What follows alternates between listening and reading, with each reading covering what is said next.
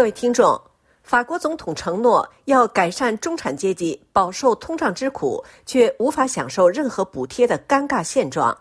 在二战期间遭纳粹处决的亚美尼亚诗人、抵抗运动战士马努尚将于周三入祀巴黎先贤祠。泽连斯基坦诚，面对俄罗斯的进攻，乌克兰局势极其困难。纳瓦尔尼的遗孀宣布将继续其夫的斗争，呼吁努力推翻普京政权。继美国之后，欧盟周一宣布将在红海战略水域部署自己的护航系统，以保护商船免受胡塞武装袭击。这是二月二十日出版的法国《各报》关注的国内和国际新闻焦点。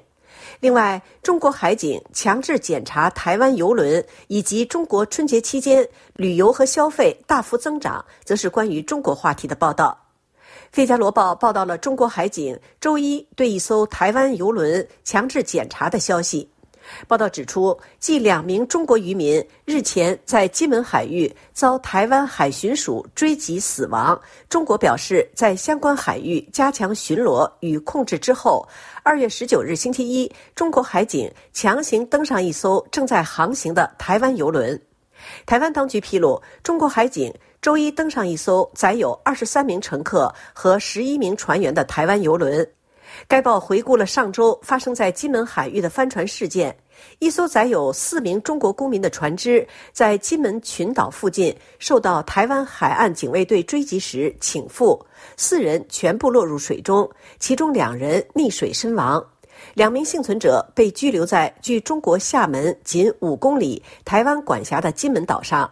此后，中国宣布加强在金门岛周边海域的巡查措施。报道强调，此一事件发生在两岸紧张局势加剧之际。《十字架报》也刊出该报驻东京记者的撰文，详细的报道并分析了相关事件。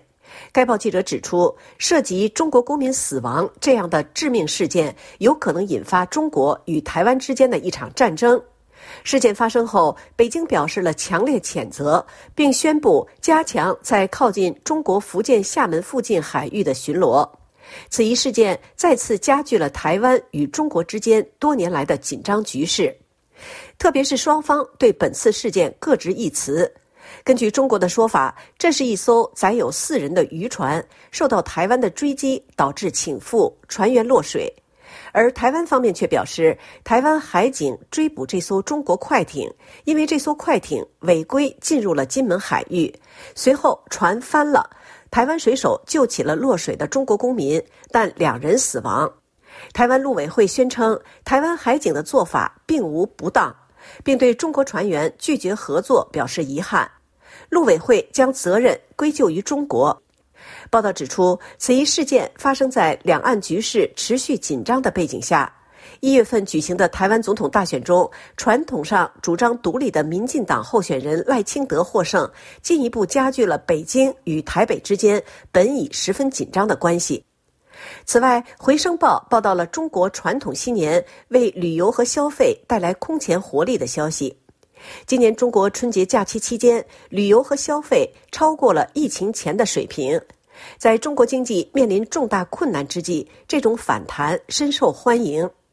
传统新年意味着家庭团聚、拜亲访友。今年春节八天假期期间，全国旅游人数达四点七四亿人次，比二零一九年增长百分之十九。这是二零二二年十二月取消疫情封控措施以来，中国旅游人数首次超过疫情前的水平。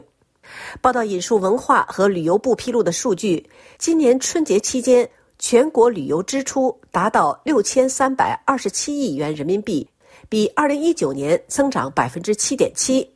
报道指出，目前中国经济仍面临困境，史无前例的房地产危机、年轻人的高失业率以及与经济形势相关的不确定性，导致消费疲软，严重影响经济活动。